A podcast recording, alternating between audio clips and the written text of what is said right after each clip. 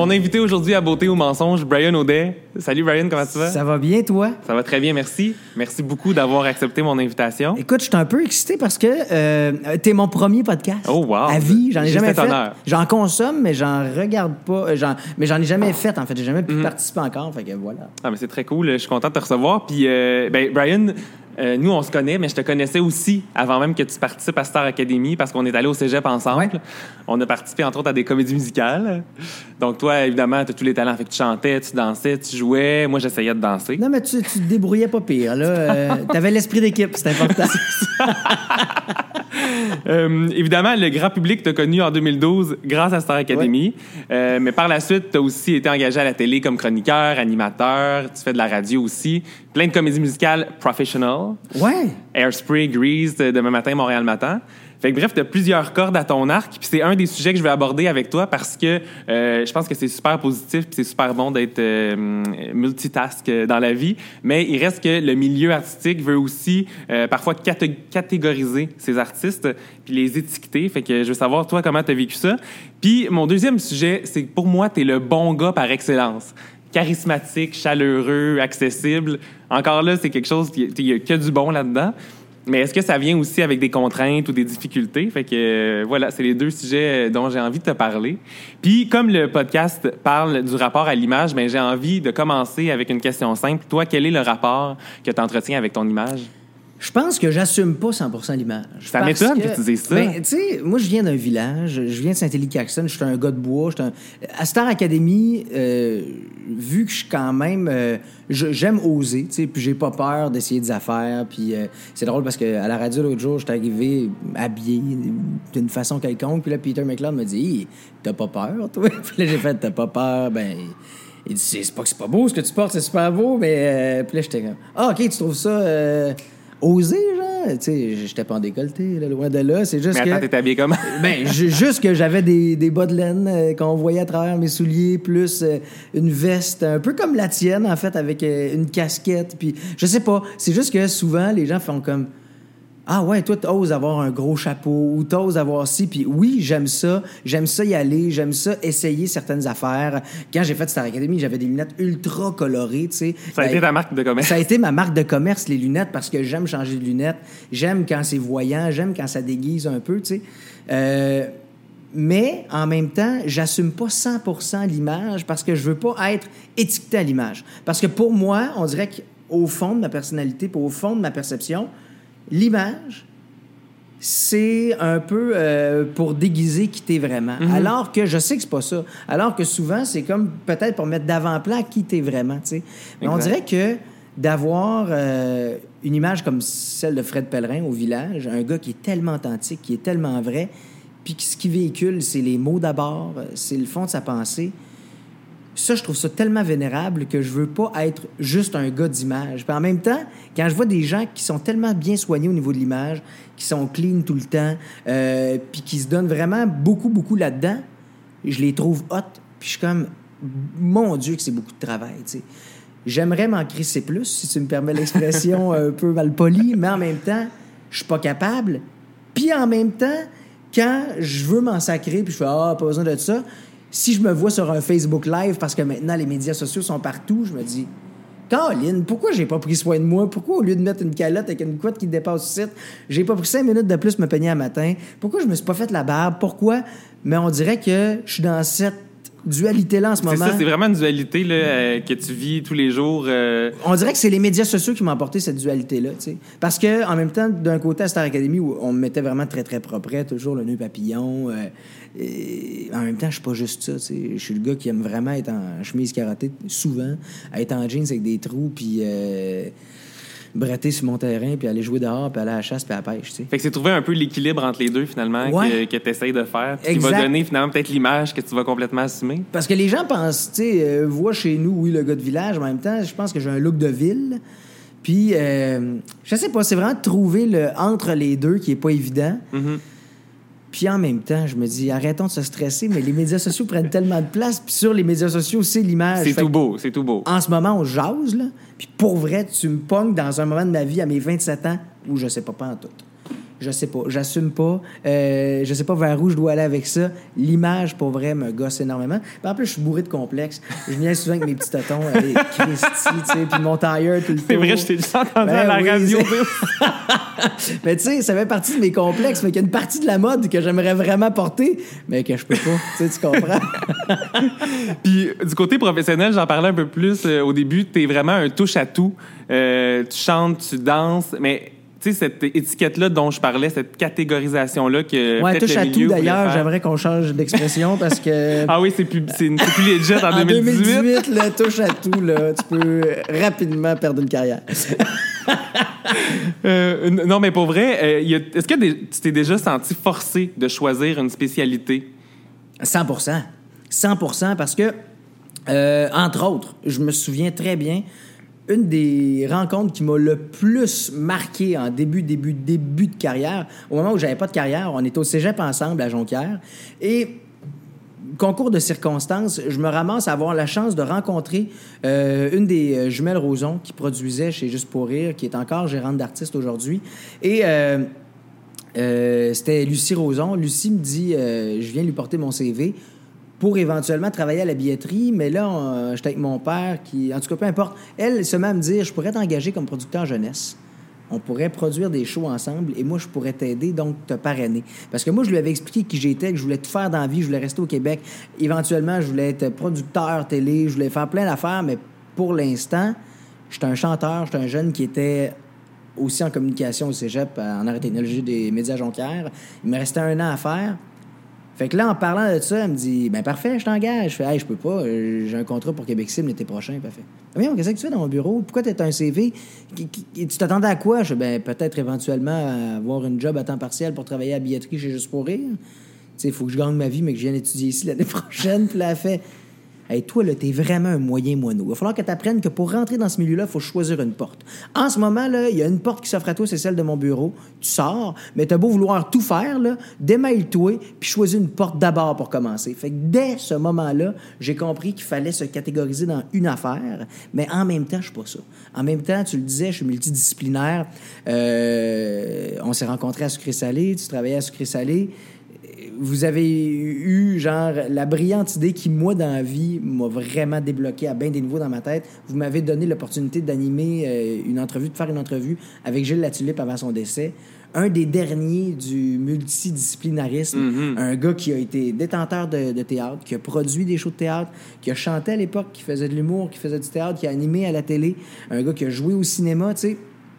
Moi, cette vague d'artistes-là qui disparaissent tranquillement pas vite parce que la vie avance. C'est vraiment à ces artistes-là, moi, que j'ai envie de me référer. Puis que j'ai envie d'être, pas comparé parce que c'était des géants, tu sais. Puis j'ai pas ce talent-là, mais j'ai envie qu'au Québec, il y ait ça tranquillement pas vite, qui se réinstalle. Qu'on n'ait pas le choix de tout faire. On est un petit marché.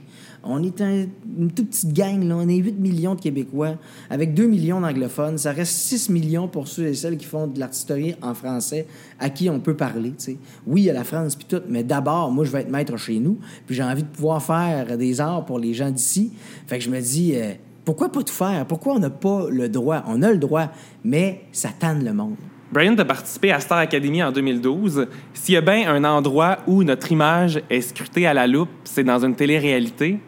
Je me demandais, toi, en participant à ça, on en, parlait tantôt, tu as eu euh, les lunettes, euh, c'était ta marque de commerce. euh, à part devenir porte-parole d'une lunetterie, qu'est-ce que ça t'a appris sur la personne que tu es devenue participer à une télé-réalité? C'est énorme. Sérieusement, là, ben, d'abord, moi, cette année-là, l'année 2012, qui a commencé un peu en 2011 avec les auditions, ça m'a fait vieillir de cinq ans, je pense. Il y a eu une espèce de, cheminement en accéléré qui s'est déroulé dans ces 17-18 mois-là. Euh, parce que c'est- bizarre de devenir une personnalité publique du jour au lendemain. Puis ce qui devient bizarre, c'est que nous autres, il y a eu La Voix tout de suite après. Six mois après notre Starac, tu as eu la première édition de La Voix. Fait que tu retombes aussi vite, tu sais. Puis il faut l'accepter, ça. Puis moi, j'ai été chanceux parce que j'avais un bel et bon entourage qui m'a aidé à gérer ça, puis à comprendre que ce que je suis à la base comme personne. Mon père m'a toujours dit Tu seras jamais plus riche que ce que tu es déjà, de par quitter. Fait que bâtis là-dessus, puis essaye pas de bâtir sur ce que t'as pas, parce que ben, t'as pas, tu, tu l'auras pas. C'est ce matériau-là, bâti sur ceux que t'as. Puis, pour vrai, euh, heureusement que j'avais ça, parce que ça m'a permis justement de peut-être me défaire plus rapidement de ce bout-là qui est un peu plus rough, parce que veux, veux pas, c'est sûr que c'est difficile. Mais comment tu filais, mettons, quand tu as vu la première euh, de la voix, là, tu regardais, t'étais-tu... Oui, euh, je l'ai regardé certainement. C'était l'année de Charlotte Cardin. Je me souviens encore de son apparition en télé, à quel point j'étais flabbergasté. Valérie Carpentier, quelle voix de feu, cette fille-là. Euh, non, j'étais super. euh, j'étais pas, j'étais pas jaloux. J'étais pas. euh, ça allait très bien. En fait, j'étais prêt, on dirait, à ce que nous, ça passe à autre chose aussi. Euh, là où, mettons, l'image en prend un coup, c'est que les gens se font une perception de toi. Puis, veux pas, c'est une, une télé-réalité, c'est un casting. Puis c'est une micro-société et chaque personne doit représenter une tranche de la société. Moi, c'est drôle parce que j'étais le gars qui, euh, ah, on est donc bien pas sûr de son orientation sexuelle, on se pose beaucoup de questions. Euh, puis moi, pour vrai, c'est là où je me suis dit, et qu'au Québec, on a encore un manque à gagner parce que pourquoi c'est une question qu'il faut qu'on se pose? Là, ça fait six ans, on a avancé dans, ce, dans cette réflexion-là. Puis j'étais là, pourquoi il faut que vous vous posiez la question? D'abord, ça changerait quoi? Tu sais, que j'aime les gars, les filles, euh, que je sois aux deux, que je sois à tout. On s'en sac-tu?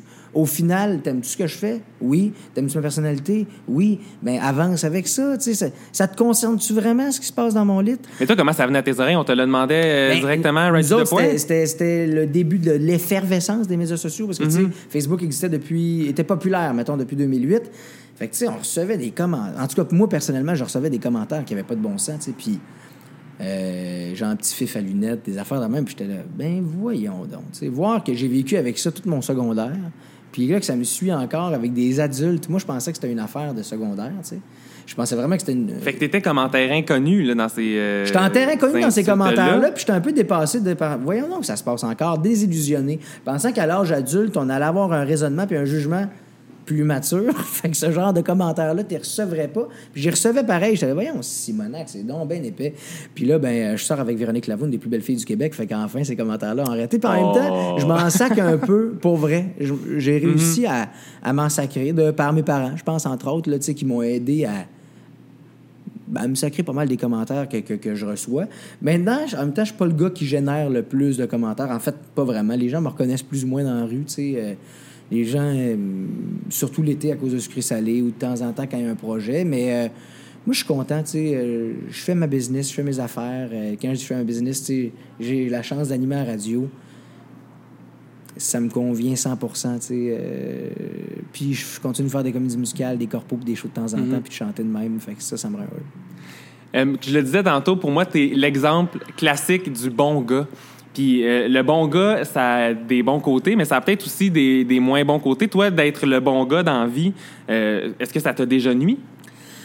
Ben oui, oui. Euh, tu sais, je disais tantôt que je me faisais achaler au primaire, tu sais, puis au secondaire. Je pense que c'était à cause de ça. Je pense que c'est parce que j'avais le bonheur facile puis que ma vie était heureuse. Tu sais, on dit souvent que les gens heureux n'ont pas, n'ont pas d'histoire. Puis on dirait que ceux qui sont malheureux, que ça leur fait chier, justement, que toi, tu sois heureux, ont envie de t'en créer une histoire. Puis eux autres vont te rentrer dedans solide. C'est drôle parce que euh, un de mes collègues à la radio, à la télé, puis un de mes amis, c'est Patrice Bélanger. Puis ça, c'est un gars aussi qui est, qui est le gentleman, le bon gars, euh, l'ami de tous. Tu as envie de l'avoir dans ton entourage. Puis lui aussi, je le sens que... Un René Simard, tu sais, euh, je sens que tu deviens rapidement la risée. Ça devient trop facile varger sur ces personnes-là. Pourquoi? Parce que, ah, sont, ben, sont gentils, anyway, sont bonasses puis sont fines. Fait que j'ai pas d'exemple précis sur un moment, mais sur une période de ma vie, par contre, je sens que ça m'a desservi. Dans l'enfance puis dans l'adolescence, je sens que, alors que je pensais que c'était ma plus belle arme, puis alors que je le pense encore, à être gentil fondamentalement, là, pas, juste pour, euh, pas juste pour se faire des contacts, être fondamentalement gentil, je pense que c'est une belle arme, mais en même temps, euh, c'est peut-être pas ça qui. euh, c'est- peut-être ça qui peut te nuire, comme tu disais tantôt, parce que oui, euh, ça peut frustrer du monde. Puis en même temps, je peux comprendre. Je peux comprendre. Moi, je suis chanceux dans la vie. Parce que j'ai une belle vie, je m'arrange pour en avoir une belle, mais je peux comprendre du monde d'être jaloux en maudit parce que pas avoir ma vie, je serais jaloux de celle-là. Mhm. Puis est-ce que c'est capable de se défendre, un bon gars? Euh, y a- moi, il faut que je travaille encore là-dessus. oui, euh, oui puis non. Je dirais que non, parce que ça se défend pas convenablement. Parce que ça attend jusqu'à. Moi, en tout cas, personnellement, je suis le genre de bon gars qui attend jusqu'à temps que le presto saute. Puis à partir du moment où la vapeur sort, là, ça devient pas beau, l'agressivité ressort. Euh, tu sais, on devient plus dans la rhétorique, là. Tu sais, juste dans le plaisir de jaser puis d'échanger. Je peux devenir mine et méchant, tu sais. C'est la même affaire, mais c'est en anglais, parce que je suis bilingue. Pas en tout. Mais, tu sais, c'est ça, je deviens vraiment euh, plus une bonne personne parce que j'en ai perdu mes moyens, parce que euh, ce qui sort, c'est va chier puis euh, mange la merde. Tu sais, tu comprends? Alors que ça devrait plutôt sortir bien avant, tranquillement, parce que j'ai de la misère à m'affirmer. De plus en plus, je réussis à le faire, mais je pense que ça va être un combat de toujours. Euh, je vois des gens pour m'aider euh, à ça, pour vrai, tu sais, parce que tu peux pas devenir agressif quand quelque chose ne fait pas ton affaire, parce que ça fait trop de choses qui font pas ton affaire, que tu as fait comme si ça faisait rien, mais finalement ça s'empile, puis quand tu arrives au bout, finalement tu as le goût de péter des gueules, c'est pas normal, tu sais. Fait que euh, je pense qu'il il faut s'affirmer plus, surtout pour moi, tranquillement, puis une affirmation à la fois au lieu de garder pour que ça en fasse 20 d'un coup, tu sais. Mhm. Puis euh, là, je t'amène vraiment dans un autre sujet. Euh, mais quand je, en fait, avant de te recevoir, je suis allé googler ton nom. Ouais. Puis il y a- il y a des articles qui sont sortis. Puis euh, le premier, évidemment, c'est l'annonce que tu deviens un papa euh, de Léon euh, avec ta conjointe Véronique Lavoux. Puis le deuxième, c'est Brian Audet a perdu 25 livres. le deuxième, gracieuseté d'Hollywood PQ. J'en ai repris 30. Et c'est la vérité. Mais il reste quand même que quand tu te lèves le matin puis tu vois ça, ce titre-là, comment tu réagis? En fait, moi, c'est quand j'ai vu l'article, euh, c'est une amie qui m'a envoyé ça euh, à la radio, c'est Marie-Josée Gauvin, euh, ma, co- ma co-animatrice. Ma collègue, en fait, parce qu'on n'anime plus ensemble, mais euh, de MJ le midi, euh, tous les jours, 96.9, c'est quoi, 11h30. Euh, Marie-Josée Gauvin m'avait dit, hey, breaking news, puis en ondes, tu sais, partage la nouvelle. Et là, j'en reviens pas qu'elle parle de moi, puis ça me fait beaucoup trop rire. Elle me montre l'image, puis tu sais, je veux dire, j'étais pas. quand on parlait tantôt de casting, j'étais pas la personne rondelette à Star Academy. C'était pas comme ça qu'on me catégorisait, tu sais.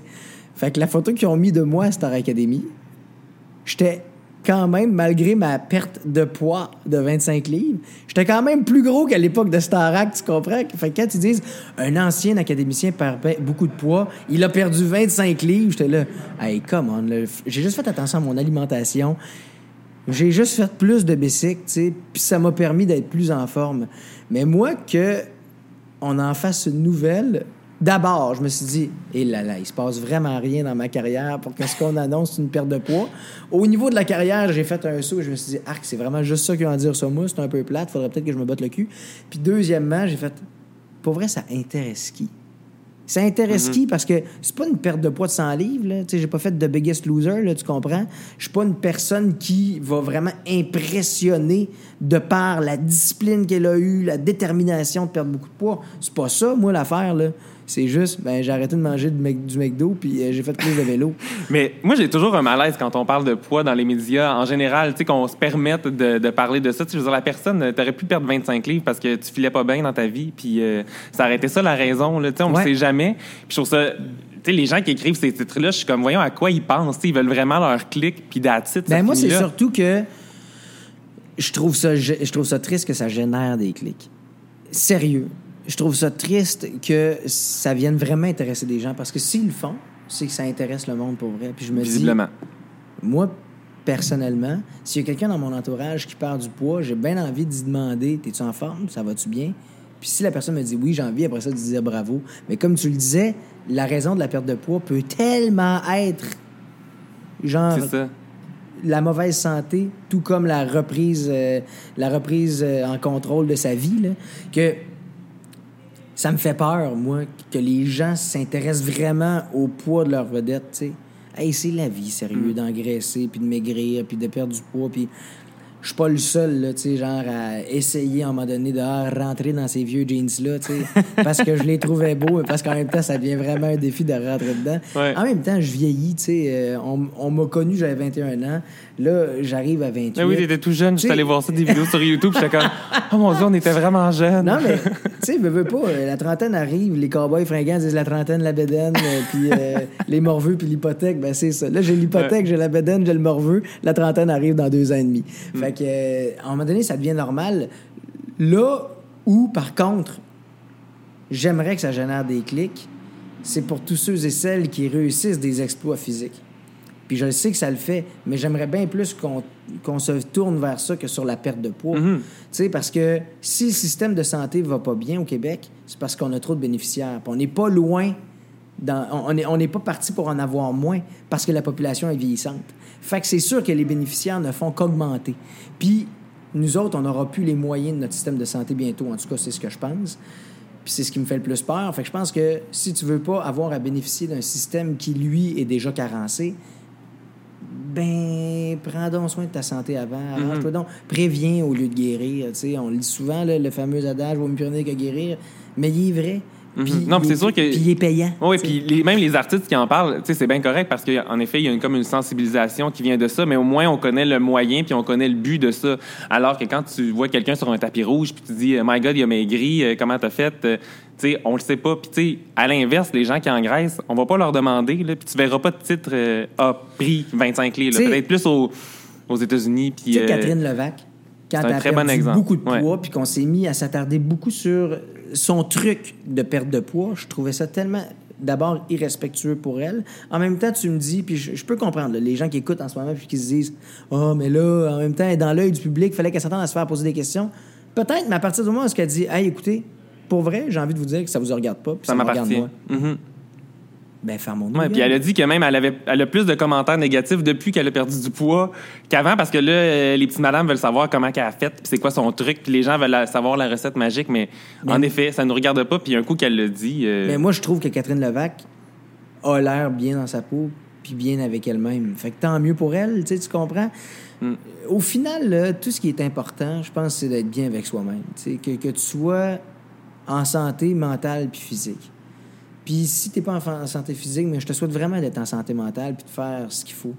Lâche un peu les médias sociaux, ça va grandement aider ta santé mentale. Moi, je pense, en général, parce que moi, en tout cas, depuis que je le fais moins un peu, puis depuis que je suis... Je, je veux pas suivre des trop belles personnes. C'est- mais pour vrai là c'est euh, un facteur d'anxiété là. 100%. moi je me souviens d'avoir été il y a quelques c'est pas si longtemps là, quelques mois j'étais dans mon lit un matin puis là tu sais j'étais allé voir mon puis là je regardais qu'est-ce qui se passait sur Instagram là je regardais les beaux petits couples parfaits les beaux abdos les beaux pectoraux. Et puis là je me suis mis à angoisser tout seul dans mon lit puis j'étais pas Ouais. capable d'arrêter. J'ai juste continué à regarder puis j'étais comme hey, pour vrai tu vas arrêter de te faire vivre ça. Là ça c'est pas la réalité En justement même temps, des fois, moi, ça me pousse dans une motivation ben, ça peut avoir cet effet là Mais j'ai sérieux, je pense juste qu'il faut un peu le lâcher pour essayer de retomber aux vraies affaires. Hey, allez donc prendre un café avec des chums. là. en effet pas de téléphone, vous n'êtes pas obligé de l'Instagrammer, votre beau sais. ça devient ça, ça peut vraiment devenir euh, maladif. Euh, Il y a un, un aspect euh, qui, est, qui est restant dans ta vie en fait qui a un peu plus d'un an. C'est euh, ton petit Léon qui a eu ben, un an de- il y a quelques semaines. Je me demandais est-ce que le regard des autres a changé sur toi depuis que t'es père? Drôlement, À- je Puis en pense. plus à 27 ans là, t'es Mais je pense que oui. Je pense que oui. Puis ce qui est drôle, c'est que moi, j'ai longtemps été animateur de camp de vacances. Et là, je me rends compte que c'est pas tant le regard des autres comme le regard des plus jeunes. Qui, là, soudainement, me voit comme un père. Moi, longtemps, j'ai été, même adulte, considéré comme l'ado cool. Parce que s'il y a des enfants dans une pièce, automatiquement, je vais vers eux. Euh, je sais pas pourquoi. Peut-être parce qu'on on clique plus. Ou... tu sais, quand j'ai commencé à sucrer salé, ça me mettait mal à l'aise d'interviewer des adultes. Parce que je savais pas comment leur parler. Ouais, ouais. J'étais tellement habitué de parler avec des comme ton enfants. énergie qui est comme Ouais, euh, puis là, puis là, drôlement, ça me fait bizarre de voir que certains genre, enfants ou même genre certains ados font comme ah lui c'est un père, tu sais. Puis ah ouais, c'est Mais est-ce que ça veut dire qu'ils sont moins portés à aller vers toi? Ben pas nécessairement aller moins porté d'aller vers moi, mais je, me- je me rends compte que leur regard est plus genre c'est un papa, lui, lui, lui, c'est un père, puis ils vont comprendre que je suis cool, tu comprends? D'emblée, je peux pas être cool. OK, un papa, c'est pas cool. Ben non. Non, parce que t'as des papas cool, tu comprends?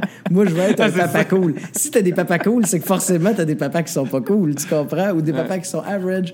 Je pense qu'on a beaucoup plus de papas cool dans la vie, tu sais. Puis la société fait que la parentalité est devenue cool aussi parce qu'on se permet tellement d'être plus épanoui en tant qu'être humain, même en étant parent. Hey, c'est pas tout le temps évident, la parentalité, là. Hey, t'es fatigué, euh, t'es... euh, au niveau de la relation de couple, t'es t'es plus un couple, là, t'es des parents. Puis faut pas que t'oublies que tu sois... que, que, que t'es encore un couple. T'étais un duo avant d'être un trio. Puis nous autres, on aspire à être plus qu'un trio, tu sais, mais Simonac, que tout ça, tu sais, quand on dit pourquoi les autres se sont laissés, je comprenais, je comprends donc pas. Ben, les pièges étaient tellement simples à voir. Oui, ils sont simples, mais une fois que tu embarques dans. J'ai l'impression d'être un démineur, avec genre un champ de mine, puis avancer là-dedans. Ils peuvent sauter n'importe quand parce que les pièges sont partout. C'est tellement, par contre, grisant être un parent. Moi, euh, d'avoir des petits bras qui sont tendus de même avec un amour inconditionnel, de voir la vie aussi qui se développe. Parce que tu nais, tu es une larve, tu fais absolument rien. euh, c'est euh, des biberons puis des cacas, that's it, c'est tout ce qui se passe. Tu sais pas comment gérer ça parce que c'est ton premier. Moi, personnellement, là, comme être humain, ça me grise totalement d'avoir un enfant qui se développe à côté de moi.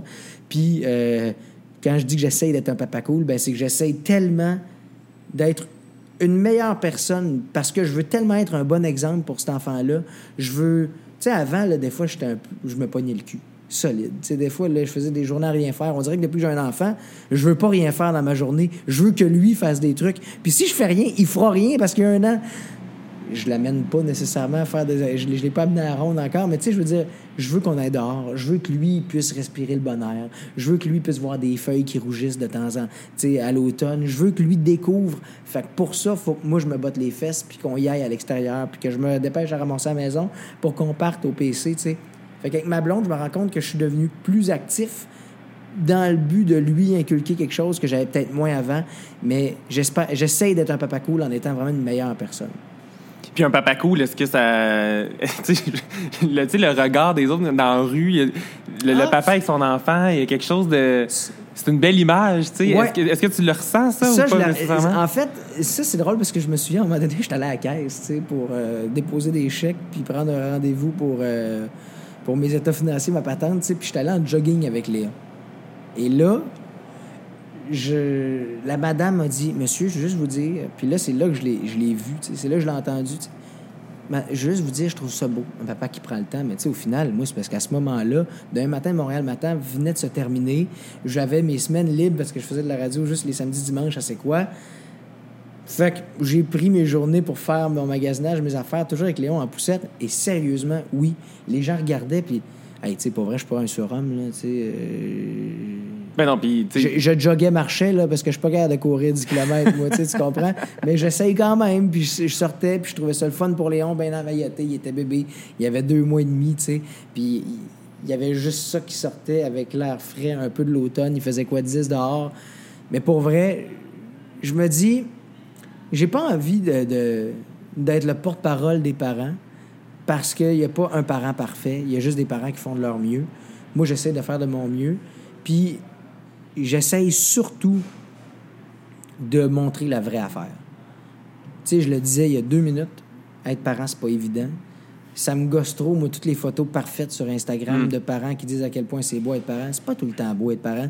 Quand tu vas le porter à la garderie qui te vomit dessus, là, tu trouves ça vraiment beau être parent? Sérieux, là, tu dis, euh, tu dis juste qu'il est trop tard pour le faire avorter. Non, c'est pas, Ouais. vrai, pas tant que ça. pas tant que ça, mais tu sais, Hey, le bon gars, pour vrai, euh, moi, j'ai- j'aime beaucoup, euh, j'aime beaucoup le fait que ça soit tough à être, à être un parent, mais j'aime surtout beaucoup le fait que il faut se forcer pour que ça soit beau, parce que ça l'est réellement. Mais si tu t'entêtes à te dire que tu es brûlé, ça sera pas beau être parent, ça sera pas le fun. Fait que moi, j'espère juste, sans être un porte-parole de, de, parents, j'espère juste être le père qui réussit à démontrer qu'il aime sa parentalité, puis que ça peut être très, euh, très agréable. Genre ce beau défi-là que la vie t'amène, puis que tu as choisi souvent, parce que c'est pas le cas pour tout le monde. Mais mon Dieu que c'est grisant, mon Dieu que c'est le fun. Puis euh, j'ai jamais été autant amoureux de ma blonde que depuis qu'elle est mère, parce que je, vois une nouvelle personne, j'assiste à elle aussi, le, le changement que, que sa vie prend. J'imagine que c'est la même chose chez elle. Mais euh, c'est vraiment beau ce que ça apporte un enfant. Et on va se laisser sur ces belles paroles euh, de beau papa et de bon papa. Merci, t'es vrai. fait que Brian, ben, on peut te suivre euh, sur Instagram, même si on ne traite pas trop aux réseaux sociaux. Ouais, ouais. Instagram, Ouais, Facebook, pour toutes tes actualités. Merci au restaurant Joséphine de nous avoir accueillis sur la rue Saint- Saint-Denis, oui, à Montréal. Puis je vous, souhaite, je vous dis à la prochaine pour un autre épisode de Beauté ou mensonge. Merci, JP.